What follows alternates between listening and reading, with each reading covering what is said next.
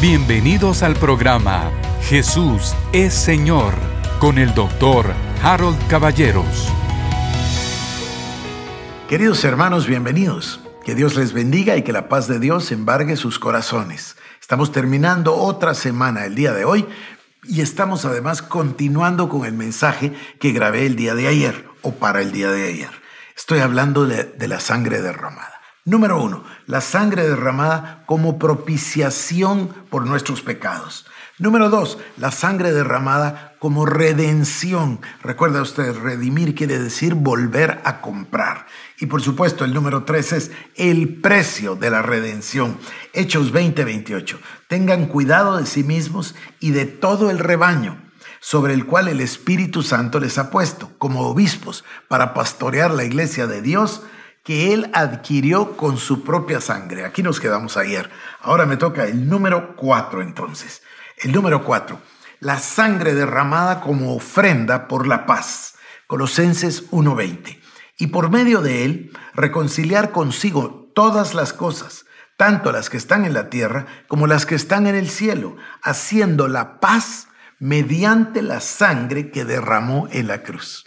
La sangre de Cristo va a hacer la paz en todas las cosas. Fíjese, por medio de él reconciliar consigo todas las cosas, las que están en los cielos como las que están en la tierra. Por eso se habla de nosotros y dice que Cristo nos reconcilió con Dios el Padre y nos dio el ministerio de la reconciliación. Por eso dice que la creación misma gime aguardando su redención. Bueno, todo esto es mediante la sangre que Él derramó en la cruz. Número 5, supongo que me toca el número 5, ¿no? A ver, voy a propiciación 1, redención 2, precio de la redención 3, ofrenda por la paz 4, 5. Como razón de la justificación. Mire que esa palabra es maravillosa. Ya hemos pasado bastante tiempo hablando de la justificación que responde o constituye el derecho de que nos podamos parar delante de Dios con una conciencia pura, limpia y tengamos acceso gloriosa palabra, ¿no? Acceso confiado al trono de la gracia. Así que veamos, como razón de la justificación, Romanos capítulo 5, versículo 9. Y ahora que hemos sido justificados por su sangre, con cuánta más razón por medio de él seremos salvados del castigo de Dios. Y ahora que hemos sido justificados por su sangre. El que no conoció pecado fue hecho pecado, para que usted y yo fuéramos hechos la justicia. Pero ¿cómo fuimos hechos la justicia? Aquí lo dice, fuimos justificados por su sangre. Ese derramamiento de la sangre de Cristo que se da en el Calvario o que se da en la cruz es la razón de todas estas bendiciones, es la razón del Calvario, de la cruz, del sacrificio y es lo que verdaderamente cambia al ser humano y va a cambiar la eternidad. Sigo. La sangre dentro del velo. Segunda parte, número uno, la sangre dentro del velo. Él entró a través de la sangre. Hebreos, le voy a leer capítulo 9, verso 7, verso 12 y verso 25. Hebreos 9.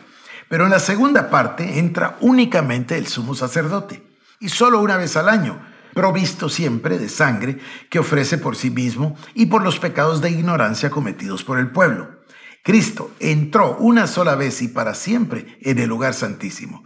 No lo hizo con sangre de machos cabríos y becerros, sino con su propia sangre, logrando así un rescate eterno, logrando así un rescate eterno. Ni entró en el cielo para ofrecerse vez tras vez como entra el sumo sacerdote en el lugar santísimo cada año con sangre ajena. Esta es la nueva versión internacional. Yo le aconsejo a usted que lea el libro de Hebreos completo. Pero si no lo lee completo, por lo menos lea completamente hoy el capítulo 9 y el 10. A ver, número 2. Los creyentes tenemos acceso a través de la sangre. Él entró con su propia sangre a través del velo, con su propia sangre. Nosotros entramos por su sangre. Hebreos 10, 19. Así que, hermanos, teniendo libertad para entrar en el lugar santísimo por la sangre de Jesucristo. Tenemos libertad para entrar en el lugar santísimo por la sangre de Jesucristo. Qué maravilla haría que nosotros orásemos y agradeciéramos a Dios en nuestro ejercicio de gratitud siempre por la sangre de Cristo y por cada uno de los aspectos que yo le estoy compartiendo. A ver, tenemos entonces acceso por su sangre. Número tres, Los creyentes gozamos de la cercanía por la sangre. Fíjese bien, Efesios 2.13. Pero ahora en Cristo Jesús, vosotros que en otro tiempo estabais lejos, habéis sido hechos cercanos por la sangre de Cristo. Fue la sangre de Cristo la que nos atrajo. Se lo voy a leer ahora en Efesios 2.12 y 13, pero en la versión de la nueva traducción viviente. Mire qué lindo. Ustedes vivían en este mundo sin Dios y sin esperanza, pero ahora han sido unidos a Cristo Jesús. Antes estaban muy lejos de Dios, pero ahora fueron acercados por medio de la sangre de Cristo. Lindo, ¿no? Efesios 2, la segunda parte del verso 12 y el versículo 13. La sangre aplicada a los creyentes. Tercera parte. Sangre aplicada a los creyentes. En primer lugar, el símbolo o tipo de la sangre rociada para expiación de los pecados. Ya usted y yo conocemos el símbolo, el tipo, como Dios había mandado a Moisés que el sumo sacerdote entrara una vez al año, los dos becerros, ya todo eso lo hemos estudiado. Hebreos 9, voy a leer del 18 al 23. ¿De dónde? Ni aún el primer pacto fue instituido sin sangre, porque habiendo anunciado Moisés todos los mandamientos de la ley a todo el pueblo, tomó la sangre de los becerros y de los machos cabríos con agua, lana escarlata e hisopo, y roció el mismo libro y también a todo el pueblo diciendo, esta es la sangre del pacto que Dios os ha mandado. Y además de esto, roció también con la sangre el tabernáculo y todos los vasos del ministerio, y casi todo es purificado según la ley con sangre. Y sin derramamiento de sangre no se hace remisión. Fue pues necesario que las figuras de las cosas celestiales fueran purificadas así, pero las cosas celestiales mismas con mejores sacrificios que estos. Hebreos 12, 22 al 24. Sino que os habéis acercado al monte de Sión, a la ciudad del Dios vivo, Jerusalén, la celestial, a la compañía de muchos millares de ángeles, a la congregación de los primogénitos que están inscritos en los cielos, a Dios el juez, a Dios el juez de todos, a los espíritus de los justos hechos perfectos, a Jesús el mediador del nuevo pacto y a la, y a la sangre rociada que habla mejor que la de Abel. Me parece que debo repetirlo. Hebreos 12, 22 al 24 sino que os habéis acercado al monte de Sión, a la ciudad del Dios vivo, Jerusalén la celestial, a la compañía de muchos millares de ángeles, a la congregación de los primogénitos que están inscritos en los cielos, a Dios el juez de todos, a los espíritus de los justos hechos perfectos, a Jesús el mediador del nuevo pacto y a la sangre rociada que habla mejor que la de Abel. Mire todos los que están presentes en la ciudad del Dios vivo, en la Jerusalén celestial. Están presentes millares de ángeles, la congregación de los primogénitos que están inscritos en los cielos. Está Dios en persona, el juez de todos. Están los espíritus de todos los justos hechos perfectos. Está Jesús el mediador y está la sangre rociada, que habla mejor que la de Babel. Es una enseñanza gigantesca si la podemos asimilar, el entender que Dios nos ve a través de esa sangre rociada que es la sangre de Cristo. Bueno, continúo. La sangre que purifica nuestra conciencia. Hebreos 9:14. Cuanto más la sangre de Cristo, el cual mediante el Espíritu Eterno se ofreció a sí mismo sin mancha a Dios. Cuanto más la sangre de Cristo limpiará vuestras conciencias de obras muertas para que sirváis al Dios vivo. Hebreos 10:22. Acerquémonos con corazón sincero, en plena servidumbre de fe, purificados los corazones de mala conciencia y lavados los cuerpos con agua pura. Escuche, aquí obtuve ya la contestación para esto que nos tenían problemados de conciencia de pecado.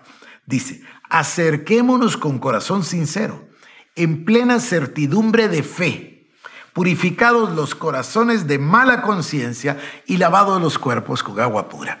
Voy a detenerme acá, querido hermano, para decirle, Dios Todopoderoso nos quitó la conciencia de pecado, pero también nos quitó la naturaleza pecaminosa.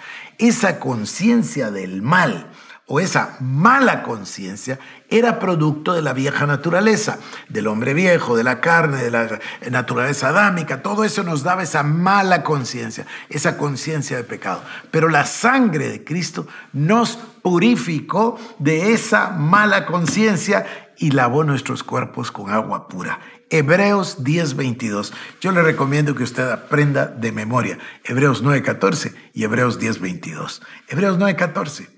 Cuanto más la sangre de Cristo limpiará vuestras conciencias de obras muertas para que sirváis al Dios vivo. Cuando Dios pide que le sirvamos, no es porque usted y yo nos esforcemos y nos esforcemos y no podamos y caigamos y flaquemos, etc. No, él ya preparó de antemano todas las buenas obras y Él ya preparó todas las cosas y Él nos preparó a nosotros y nos limpió de la mala conciencia y lavó nuestro cuerpo con agua pura y por la sangre de Cristo nos redimió, nos justificó. Ay, Dios mío, querido hermano, esto es maravilloso. Termino este programa con este punto. La sangre que aparta y santifica. Hebreos 13:12 por lo cual también Jesús, para santificar al pueblo mediante su propia sangre, padeció fuera de la puerta.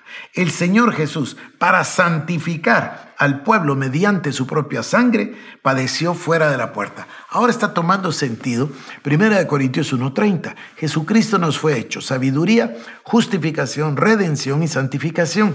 Aquí estamos viendo que nos justificó con su sangre, que nos redimió con el precio de su sangre y que nos santificó por su medio de su propia sangre. Esto es importantísimo. Voy a seguir. Creí que iban a ser dos programas, me parece que van a ser varios más. Así que el lunes le espero para que continuemos. Que tenga usted un día bendecido. Esto fue el programa Jesús es Señor con el doctor Harold Caballeros. Si quieres más información, búscanos en nuestras redes sociales como Iglesia El Shaddai Guatemala